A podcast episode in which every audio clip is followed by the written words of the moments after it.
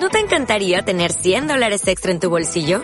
Haz que un experto bilingüe de TurboTax declare tus impuestos para el 31 de marzo y obtén 100 dólares de vuelta al instante.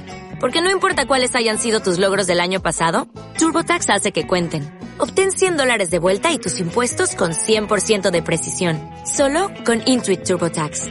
Debes declarar para el 31 de marzo. Crédito solo aplicable al costo de la presentación federal con TurboTax Full Service. Oferta sujeta a cambios o cancelación en cualquier momento.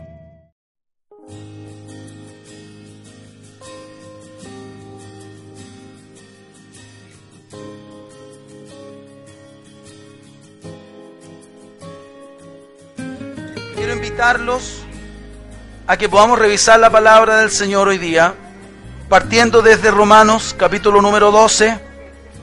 Vamos a leer el 1 y el 2, ¿ok? Primero el 2 y luego el 1 y el 2. Dice, lé, léalo conmigo por favor, dice, no os conforméis a este siglo, reemplace la palabra siglo por mundo, ya lo he dicho, no os conforméis a este siglo, no os conforméis a este mundo, lo mismo. Dice, sino transformaos por medio de la renovación. ¿De qué? Del entendimiento. ¿Para qué? Para que comprobéis cuál sea la buena voluntad de Dios, agradable, perfecta. ¿Ok? Dice a continuación, en el verso 1, así que hermanos, les ruego, os ruego por las misericordias de Dios, que presentéis vuestros cuerpos. ¿En qué? Santo, agradables a Dios, que es vuestro culto racional. Interesante, hermanos. Muy interesante, porque he estado hablando sobre, gracias Juanito por los he estado hablando sobre esta alineación que tiene que haber. Por favor, no me diga, pero ya habló de eso. como No, porque déjeme decirle que hay cosas que yo llevo 20 años predicando y todavía no las viven algunos. Pero ya lo sé. El punto no es si lo sabes. El punto es si lo haces. El punto es si lo vives. El punto es si eso te conduce, si por eso te manejas. Muchas personas nos conformamos diciendo, pero pastor, yo llevo tantos años en la iglesia, ¿verdad? ¿Y cuántos años lleva la iglesia en ti? Cuando hablo de la iglesia estoy hablando del reino de Dios en uno. Amén. No es el tiempo, no es la antigüedad. Muchas veces uno se confunde, de igual manera cuando los ancianos. Ah, los ancianos, y uno empieza a mirar a los abuelitos de la iglesia. No, hay jóvenes que tienen madurez de anciano. El anciano es el maduro, ¿de acuerdo? Es la persona que ha caminado, que ha desarrollado experiencia con el Señor. Experiencia. Experiencia de, intimidad, experiencia de comunión. Esa experiencia, ¿de acuerdo? Así que dejarlo, dejarlo presente, recordarlo. Entonces necesitamos, o estamos, mejor dicho, en este trato de Dios donde el Señor quiere restablecer restablecer el orden correcto. ¿Qué significa esa? Espíritu. Ese es el orden correcto. Esta debiera ser la fórmula de vida nuestra. Debiéramos vivir así, dándole la prioridad al espíritu, obviamente viviendo y experimentando los procesos y las experiencias del alma y claramente entendiendo que tenemos un cuerpo, pero que ese cuerpo actúa como qué cosa? Actúa como un vehículo, como un vehículo. Ahora, noten esto. Esto, queridos hermanos, yo lo presento de manera, ¿cómo se llama eso? Verti, vertical, pero se podría presentar horizontalmente.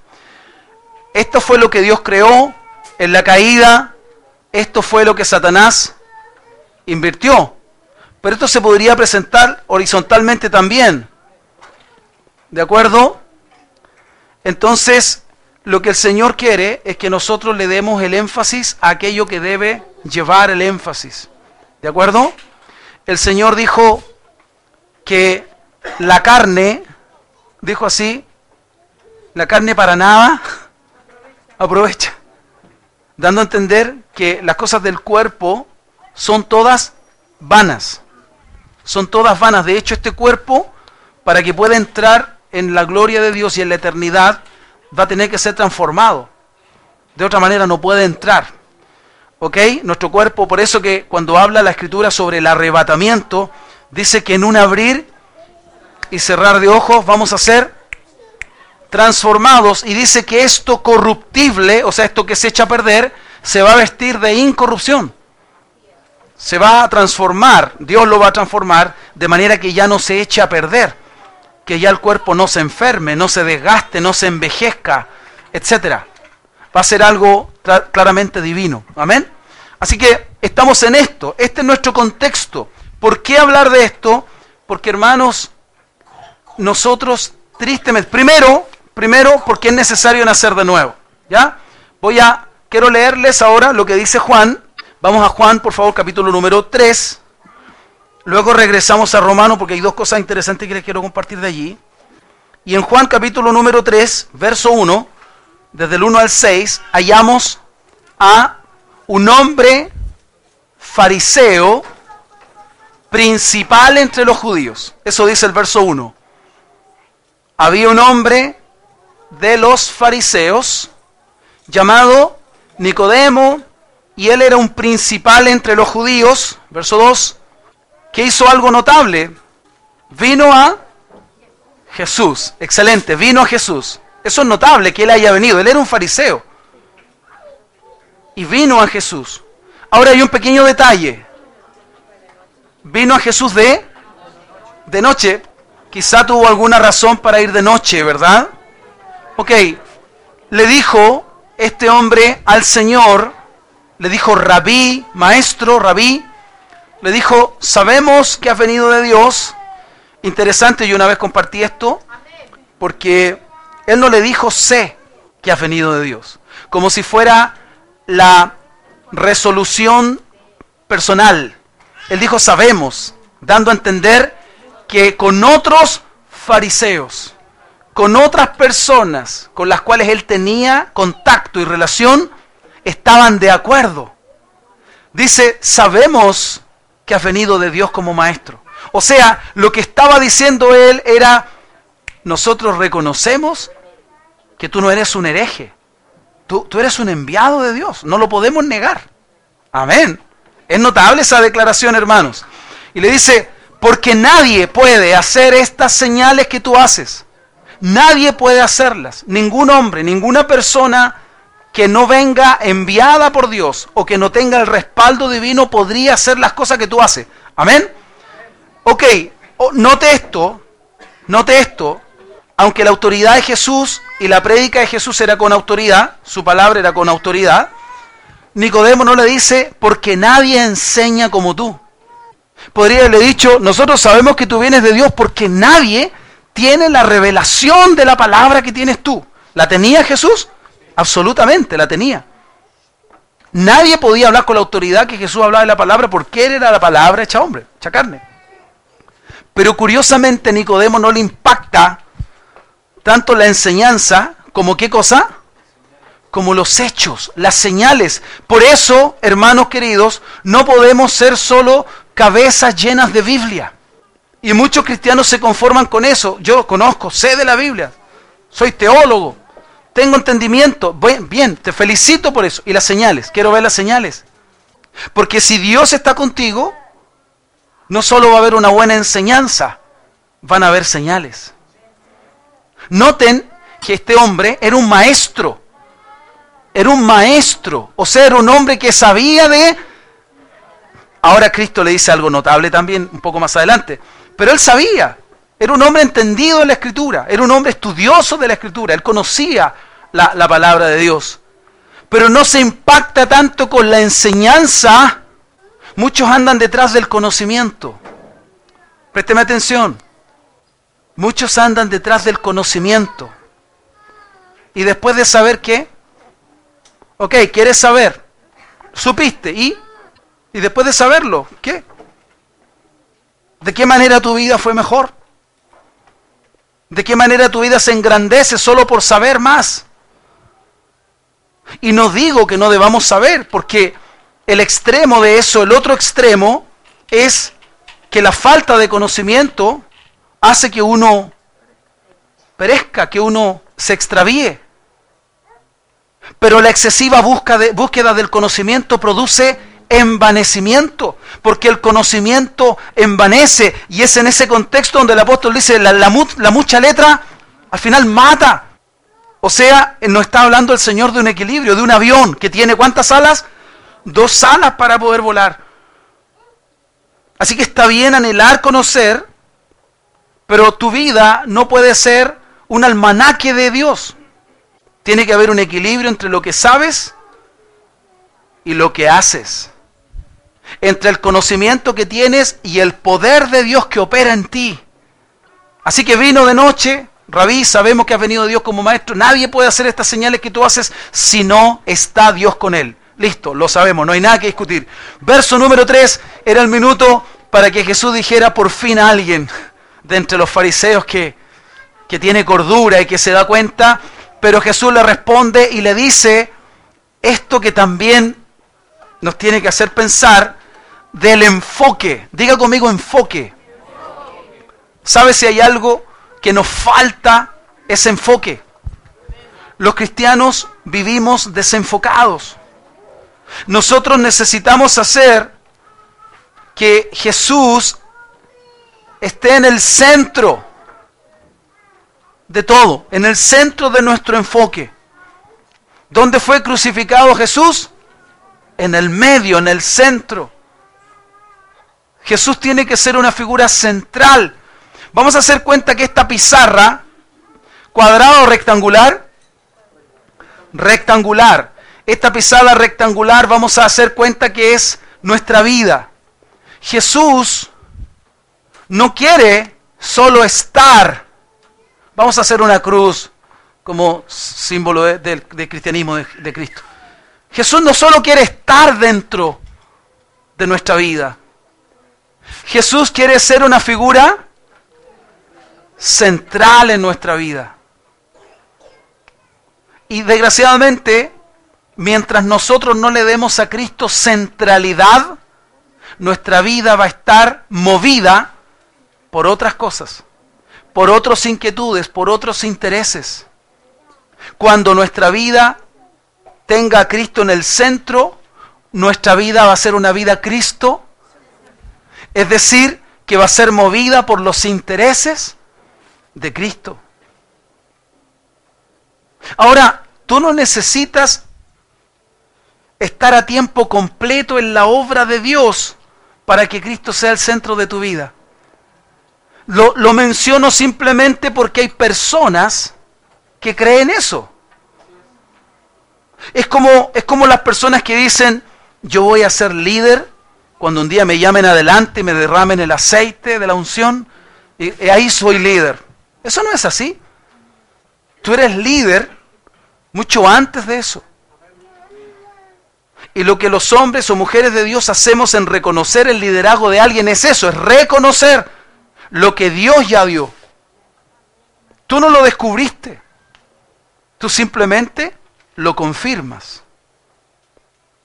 Por lo tanto, no cometamos el error de esperar que alguien nos ponga a hacer algo para creer que podemos hacerlo. Debiera incluso ser al revés. Tú no llevas, les voy a poner un ejemplo secular y ya regreso acá.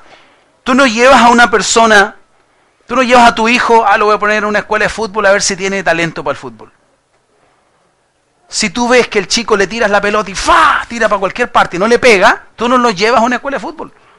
Porque tu sentido común, no ninguna revelación espiritual, sino que tu sentido común te dice, este niño no tiene pie para el balón.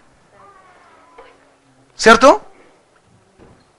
Pero cuando tú tienes en la mirada que él juega y maneja un balón y tiene habilidad y, y tú quieres quitarle la pelota y no logras quitarle y hace una cosita que apenas camina, tú dices, este chico trae algo, tiene algo, tiene una gracia, una facilidad. Y entonces quizás tú sientes la necesidad de potenciar y desarrollar eso. Bueno, es lo que hace Dios. Dios pone en ti desde antes ciertas capacidades. Amén. No es que yo de repente te diga, tú eres ministro de, de alabanza, y, ay, ahora canto lindo. No, o sea, tú no. Tú eres pastor, ay, ahora, ahora yo siento que tengo don pastoral. No, o sea, tú eres antes de que alguien lo reconozca. Eso lo puso quién? Dios. Pero se empieza a ser tan notorio, tan visible, que es imposible no reconocerlo.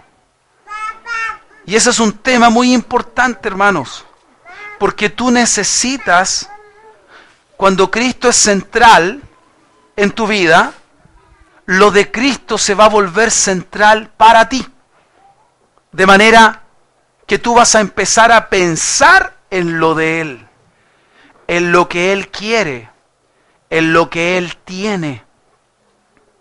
Mientras Cristo sea solamente un elemento más de tu vida, que tú lo puedes tener en una esquina, en un rincón, no sé, arriba, debajo, puede estar en tu listado, es parte de lo tuyo, lo, de Él no va a ser algo medular para ti. Va a estar, pero no va a ser central. Bueno, paréntesis. Así que el Señor le responde de una manera increíble, porque Él pudo haber dicho tantas cosas a Nicodemo, sin embargo el enfoque le dice, de cierto, de cierto te digo, que el que no naciere de nuevo, no puede ver el reino de Dios. Y entonces el Señor lleva a Nicodemo a qué cosa? A esto. A esto que acabo de mencionar. Lo que le dice básicamente es, tenemos que recuperar esto. La desobediencia y el pecado produjeron esto, cuerpo, alma, espíritu, el nuevo nacimiento nos devuelve al estado espíritu, alma, cuerpo. Por eso que dice el Señor, el que no naciere de nuevo, primero le dice, si no naces de nuevo, no puedes ver el reino de Dios. Noten esto. No es que no quieras verlo, no puedes, no, no está la capacidad, no se puede. No es una cuestión de voluntad, sino de poder o no poder. Verso número 4. Eso le dice, así que el que no naciere de nuevo no puede ver el reino. Y Nicodemo responde, ¿cómo puede un hombre nacer siendo... Porque él está, lo está viendo en términos naturales. Qué terrible es cuando nosotros tenemos ojos solo para lo natural. Cuando uno no ha nacido de nuevo, no hay más. Todo lo que puedes ver es lo natural. Pero es terrible cuando tú naciste de nuevo y persiste en ti una mirada carnal, terrenal, natural. Es la razón por la que estoy tocando el tema. ¿Se entiende, verdad? Ok. Entonces dice, ¿puede acaso entrar por segunda vez en el vientre de su madre y nacer? Verso 5. Respondió Jesús, de cierto, de cierto te digo, que el que no naciere, y ahora le explica, ya no solo le dice nacer de nuevo, sino que le dice, tienes que nacer para poder entrar ahora ya no es solo ver el reino, sino entrar en la dinámica de vida, en la dimensión de vida del reino, le dice, tienes que nacer de qué? De agua y del espíritu. De agua y del espíritu. O sea, el espíritu tiene que ser prioritario, porque de otra modo no podrás entrar en el reino de Dios. Y el verso 6 dice, y remacha el Señor con una verdad potentísima. Dice, lo que es nacido de la carne, carne es. Y lo que es nacido del Espíritu, Espíritu es. ¿Sabe lo que está diciendo Jesús? Está diciendo, la naturaleza manda. Simple. Está diciendo, la naturaleza manda. Si tú eres carne, escuchen esto, vas a pensar en la carne, vas a vivir para la carne, tu prioridad va a ser la carne. Entonces, yo quiero decir algo y quiero, quiero que presten mucha atención, amados hermanos, en esto, porque voy a ser muy osado en lo que voy a decir. Mas tengo que decirlo, lo lamento. Es posible que algunos de ustedes tengan lucha y el cristianismo se les vuelva tan cuesta arriba porque no han nacido de nuevo. Entonces, la carne, que es lo que habló Jesús, uno puede tratar de educarla. Uno puede educarla. Pero tarde o temprano, ¿qué va a aflorar? La naturaleza. Es como este refrán popular que dice que aunque la mona se vista, ¿qué pasa? Está hablando de la naturaleza. Hermanos, escuchen por favor. Yo quiero demostrarles que esto es real. Judas estaba junto al maestro y robaba. Estaba junto al Señor y era un ladrón. Escucha, no es que robó una vez. La Biblia dice que él sustra de la bolsa, era el tesorero, y sustraía de la bolsa. Eh, quiere decir que el robar ya era algo habitual en él. Pero él era un discípulo del Señor. ¿Y qué operaba en él? Una naturaleza diabólica, porque el ladrón es el diablo. No era, solo no era solo una naturaleza carnal, era una naturaleza diabólica. Lo que estaba operando en él era el diablo mismo, influyéndolo. Por eso que en Juan capítulo número 13 el Señor dice, uno de ustedes me va a traicionar y todos se sorprenden, yo seré yo maestro, ¿verdad? Entonces el que coma del plato conmigo, el que meta la mano en el plato conmigo, ese. Y en eso, ¡pum! Judas hace lo que hace y el Señor le dice lo que tienes que hacer. Hazlo pronto. Y dice la Biblia, y Satanás entró en él. O sea, hasta ahí Satanás había estado hablándole al oído, aprovechando la naturaleza carnal que había en él. ¿Me comprende? Pero él era parte de los doce. Entonces yo no quiero desanimar a nadie, todo lo contrario, quiero llevarnos a un punto, yo me voy a cansar de tratar de educar mi carne y sabe lo que va a pasar, al final mi carne siempre va a actuar como carne. Entonces es normal que como cristianos tengamos luchas, pleitos, conflictos, pero escuchen esto, cuando una persona dice, no, pastor, es que para mí, yo, yo, y vive cayendo, y otra vez cae, y cae, para mí, no ha nacido de nuevo. Tiene el concepto de Dios en alguna parte de su vida, pero su naturaleza es una naturaleza vieja, corrupta. Amén. Corrupta. Por eso miente, por eso hace lo malo. No es que lo hizo, sino que lo hace, es recurrente. Amén. No ha nacido de nuevo. ¿Me entiende lo que quiero decir? Podríamos dejarlo acá. Jesús miró a Nicodemo. Nicodemo era un hombre malo. Jesús le dice, lleno de maldad, pecador, inicuo, adúltero, blasfemo, fornicario, ladrón. No. Todo lo contrario, si uno sigue leyendo, Dice, no te maravilles de que te dije, es necesario o te es necesario nacer de nuevo. Dice, el viento sopla de donde quiere, oye su sonido, más ni sabe de dónde viene ni a dónde va. Así es todo aquel que es nacido del Espíritu. Jesús le está hablando cosas del Espíritu y Nicodemo no cacha nada. Respondió Nicodemo y le dijo, ¿cómo puede hacerse esto? Entiendo, ¿no? No entiende nada. No entiende nada. Quiere entender, pero no entiende porque no puede ver el ni puede entrar en la dimensión del... Tiene que nacer de nuevo para eso. Verso 10. Respondió Jesús, le dijo, ¿eres tu maestro y no sabes esto? Yo he enseñado esto antes. ¿Qué está enseñando? Eres maestro y no sabes. O sea, no tenés esto, hermano, perdónenme.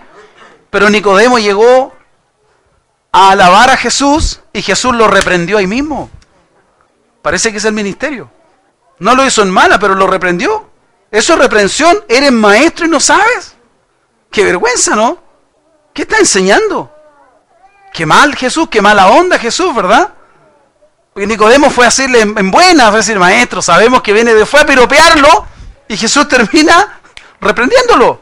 Eres maestro y no sabes. ¿Pero por qué? Porque Jesús está enfocado. Jesús tiene un enfoque. Quizá Miren esto, hermanos, qué interesante es.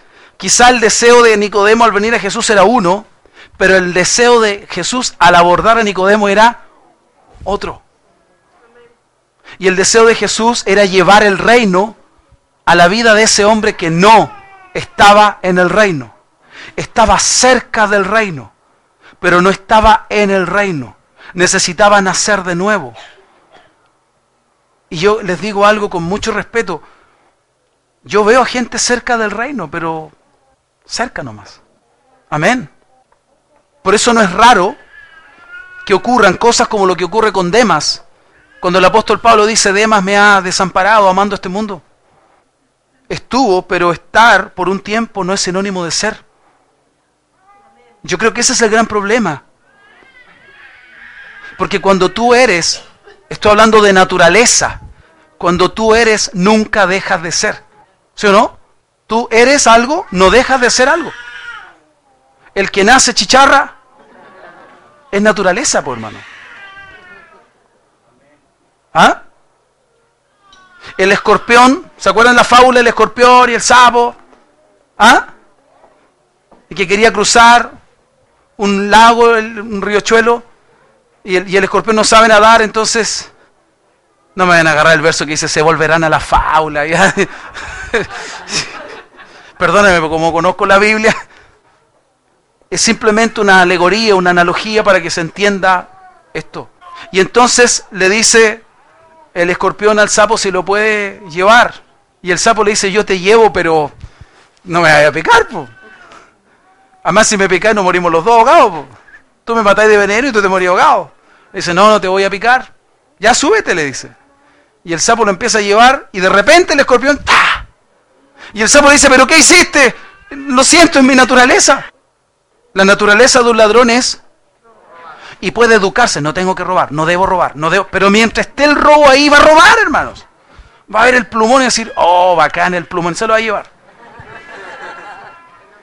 La hermana dice, el hombre que pega una vez pega siempre. La naturaleza golpeadora, el hombre que es golpeador, no, me voy a amarrar, amarrar las manos, ¡pah! Te agarra cabezazo porque va a fluir la violencia. ¿Hasta cuándo va a ser así? Hasta cuando eso muera hasta cuando eso sea aniquilado. ¿Me entienden? Es una cuestión de naturaleza, ni siquiera es de voluntad, hermanos. Pero nosotros creemos que con buena voluntad, no, pero yo tengo ganas. Entonces hay gente que te dice, a ti, a mí me dice, pastor, yo no quiero hacer esto. ¿Pero por qué lo haces? Es tu naturaleza. Hay cosas que tienen que morir y que solo van a morir cuando Cristo tenga centralidad en nuestra vida. Puedo tenerlo en un rincón de mi vida y créeme que no va a tener el efecto que debe tener. Si tú tomas un remedio, una pastilla, y la pastilla se disuelve en tu garganta, no va a producir el efecto que debe producir en tu cuerpo. Si tú tienes una pastilla y la pones solo en tu boca, no va a producir el efecto. La pastilla tiene que llegar al, interior. Y desde ahí empieza a afectar todas las partes que tiene que afectar. Por lo tanto, hermanos, estoy hablando de nacer de... ¿Y eso quién lo puede hacer? Ahora miren qué oportuno. Nicodemo le dice, nadie puede hacer las señales que tú haces. Bueno, una de las señales que hace el Señor es hacer nacer de nuevo a la gente. Es uno de sus milagros. Nadie más puede. ¿Ok?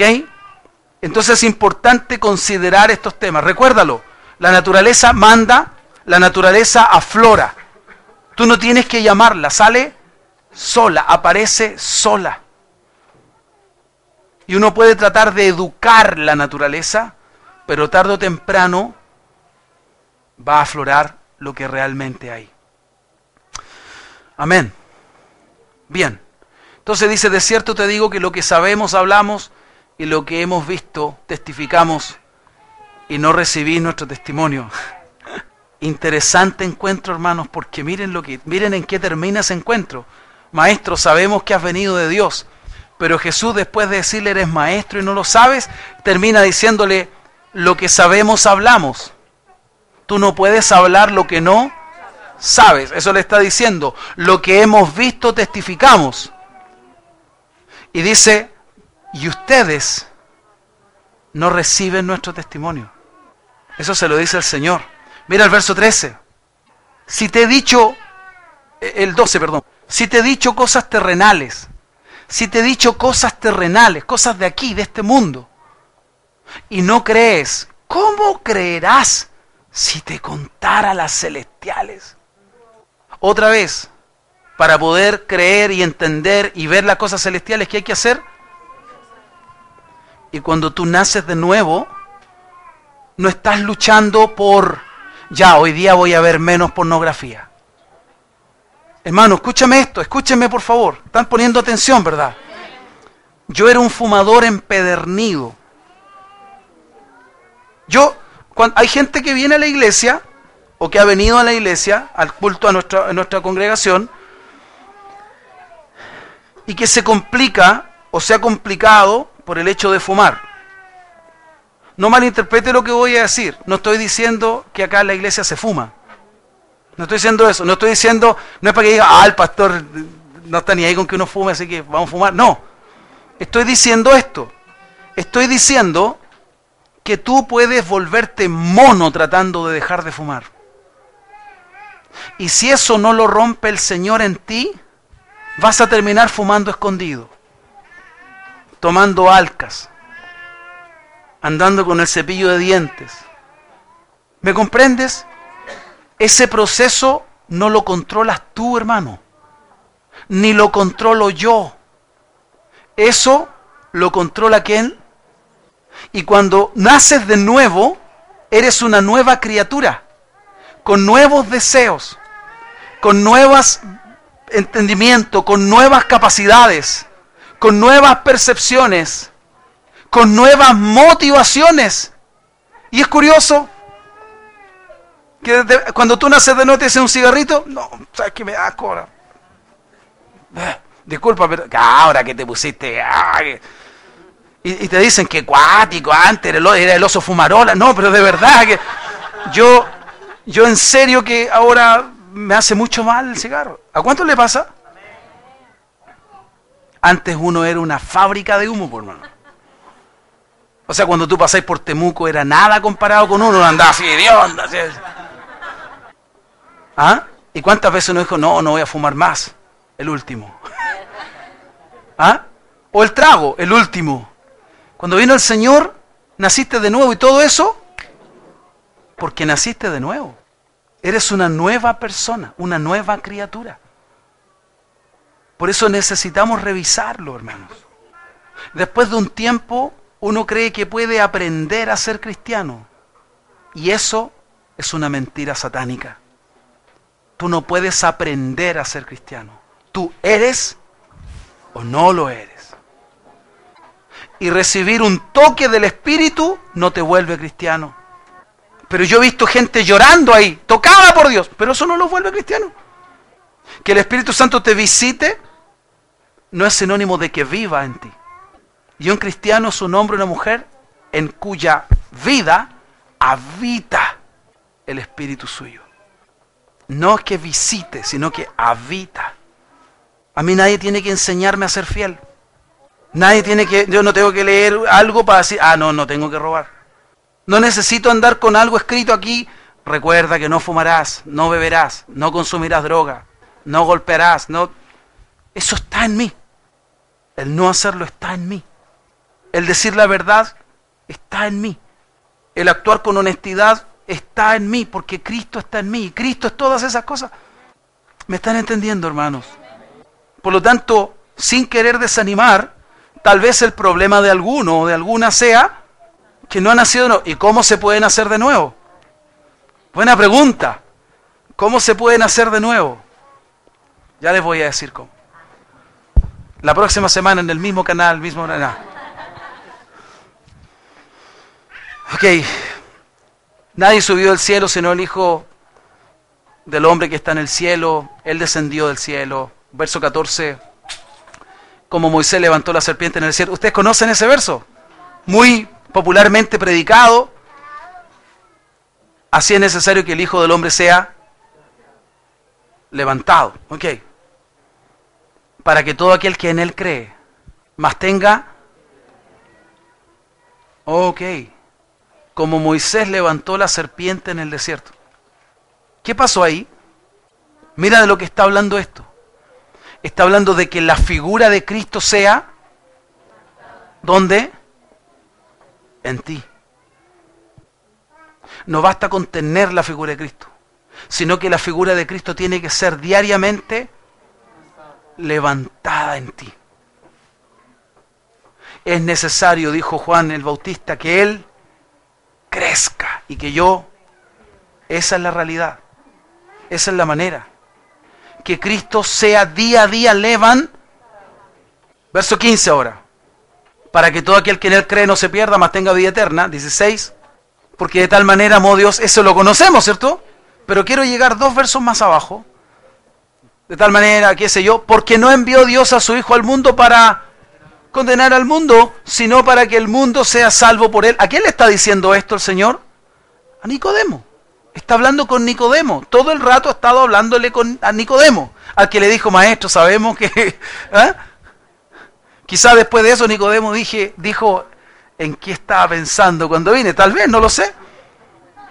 Y el que en él cree, o sea, en el Hijo del Hombre, ¿cierto? En, el Hijo que el Padre envió a morir por la humanidad, el que en él cree no es condenado, pero el que no cree, ya, y yo quiero, yo quiero hacer hincapié eso, el que cree en él, el que cree en él es el que le cree, el que lo sigue a él, el que le hace caso a él, el que le obedece a él.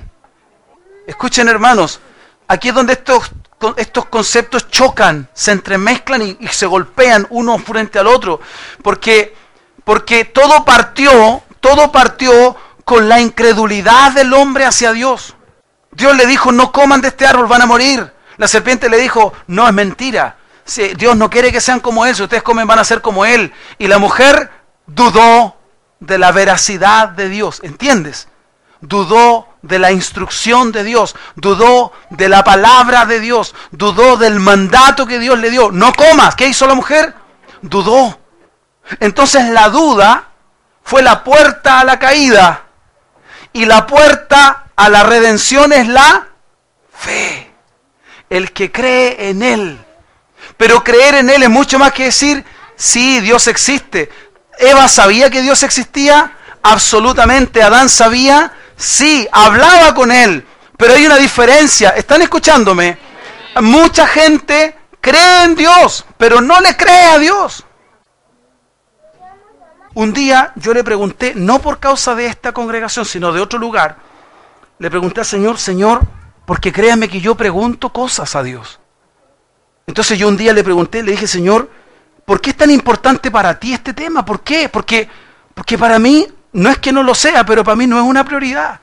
Los que me conocen saben que es así. Pero le dije, ¿por qué para ti es tan importante? Y el Señor me dijo esto. Me dijo, porque la gente incrédula no puede ministrar en la fe. Un incrédulo no puede ministrar de la fe.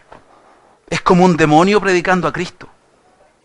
¿Me entiende, verdad? Entonces yo entendí, dije, wow, wow, yo no lo había visto jamás así. Porque lo que yo eh, escuché es que esto es así y es una ley, y para mí el diezmo no es una ley, es un principio. No es una ley, es un principio, solamente es un principio. No es una ley. Bueno, en fin. Entonces creer. Eva no le creyó a Dios. Dios le dijo, no comas, vas a morir. Vino el diablo y le dijo, no vas a morir. Si comes de él vas a ser como Dios. ¿A quién le creyó? Entonces, ¿cómo puede Dios transformarme? ¿Cómo puede Cristo crecer en mí si yo dudo de Él? ¿Me están entendiendo, hermanos? Por eso que mi punto fue, todo parte en la fe. Todo es fe. El que cree en Él, no el que duda en Él o de Él. El que cree en Él no es condenado, pero el que no cree, el que no cree, ya ha sido condenado porque no ha creído en el nombre. ¿Qué es el nombre? carácter. No cree en el carácter del, unigénito Hijo de Dios. No cree en el carácter. Duda del carácter, duda de la veracidad, duda de la solidez, duda de la firmeza del carácter. Dudar del carácter de Dios es un pecado muy grande, hermanos. ¿Entienden lo que digo? Miren lo que dice a continuación. Verso 19. Y esta es la condenación. Y ahora te lleva. O sea, o sea, Nicodemo yo lo veo así, hermanos. ¿Sí, o no? Nicodemo partió así como maestro, sabemos que viene de Dios y de repente, uh, uh, así como, como el chavo, ¿sí o no? ¿Es serio esto o no, hermanos? Yo creo que Nicodemo estaba siendo confrontado por la verdad del Señor. Pero el Señor dijo, conocerás la verdad. La verdad te hará libre. Pero ¿cuándo te hace libre la verdad? Cuando la aceptas, cuando la recibes. Si rechazas la verdad, esta es la salida. Este es el resultado de rechazar la verdad. La condenación. La condenación es que la luz vino al mundo, pero las personas, los seres humanos, los hombres, amaron qué? Malas tinieblas que la luz, porque sus obras eran malas. La naturaleza de los hombres es mala. Por eso que aflora lo y por eso que lo malo no puede entrar en el reino. Por eso cuando Adán y Eva pecaron, Dios dijo, para afuera. Y asimismo el Señor quiere sacar todo el mal. ¿Y cómo saca el mal? Hay que levantar a Cristo. Hay que poner a Cristo en el centro. Y eso demanda fe. Oh hermanos, Dios nos ama. Yo, yo de verdad les digo, no, no conocí nunca y no voy a conocer nunca a nadie que nos ame tanto como el Señor. Él nos ama como nadie más nos ama. Y es una pena. Al final, esto no es obligación. Yo creo que a Dios le tiene que haber dolido que Adán y Eva desconfiaran de Él. Porque no era una relación de miedo, sino de amor. Eran sus hijos. ¿Qué pasa cuando tú le dices a tus hijos una cosa y ellos te miran así con cara de... Tú dices, hijo, yo, yo te amo. Yo, yo por ti haría cualquier cosa, ¿sí o no? Te da dolor, te apena el corazón. Cuando tus hijos dudan de ti, cuando dudan de tus intenciones. Lo que hicieron Adán y Eva fue dudar del carácter de Dios, de la verdad de Dios. Y lamentablemente muchos nosotros, muchos de nosotros hoy día, ¿qué hacemos? Hacemos lo mismo, dudamos de su carácter y a Él le apena. No es que nos va a mandar al infierno, no, pero Él le apena porque Él dice, no te he demostrado cuánto te amo. No te he demostrado que puedes confiar en mí. No te he mostrado, no te negué a nada, no te negué nada. Deberías poder confiar en mí. Creer. El creer es la puerta de acceso a la vida eterna, al reino, a la salvación, a la transformación. Voy a concluir. Quiero regresar y termino a Romanos 12 y con eso vamos a concluir por hoy día, hermanos. El verso 2 decía, no te conformes a este siglo, a este mundo, al espíritu de este mundo.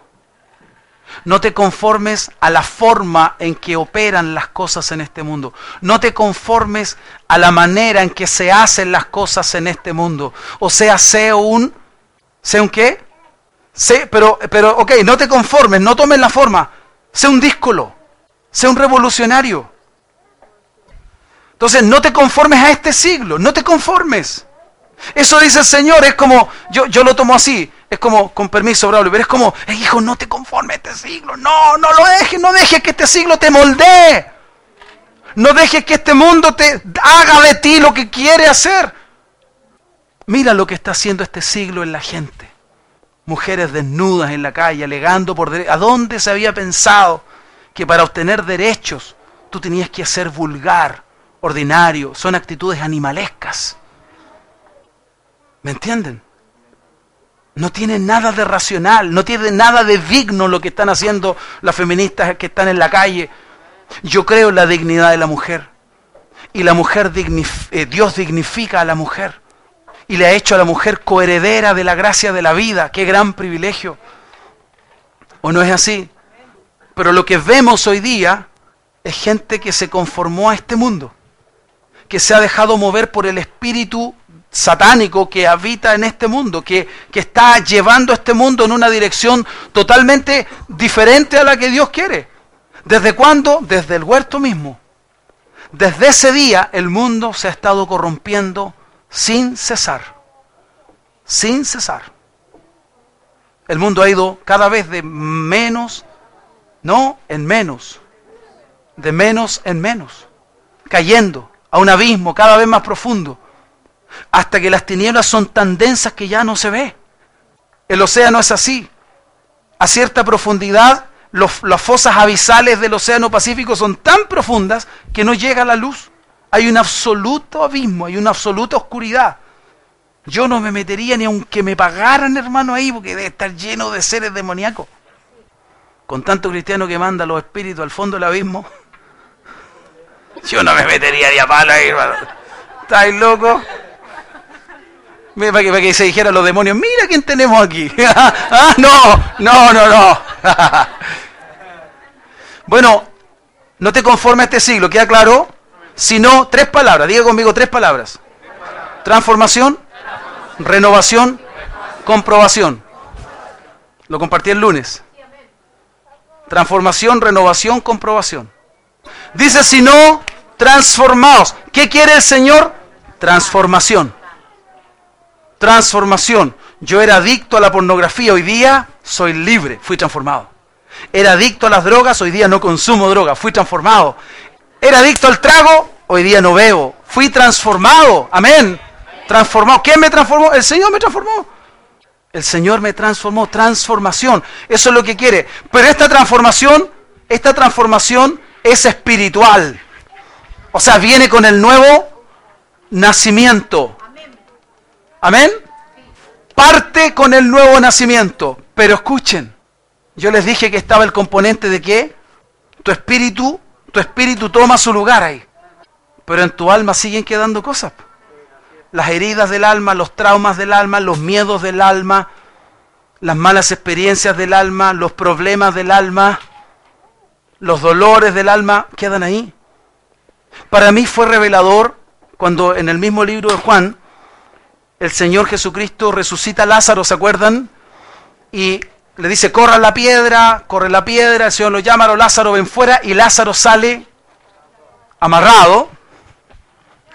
No, llega amarrado afuera, ¿cierto? Sale amarrado y el Señor le dice a la gente, desátenlo, desátenlo. Él le dio vida, ¿o no? Lo resucitó, nació de nuevo. Nace otra vez, vuelve a nacer, pero sigue amarrado. Mm. Y el Señor dice, desátenlo. Nació de nuevo, pero hay cosas que desatar. Ahora hay un anhelo nuevo, hay una motivación nueva, hay una voluntad nueva, una disposición nueva, pero hay ataduras que tienen que ser desatadas. Y esas ataduras ya no están en el espíritu, ¿dónde están? En el alma. Por eso que es tan importante el tema del alma. Y perdóneme que me dé la vuelta larga, pero esto requiere mucho tratamiento, hermanos.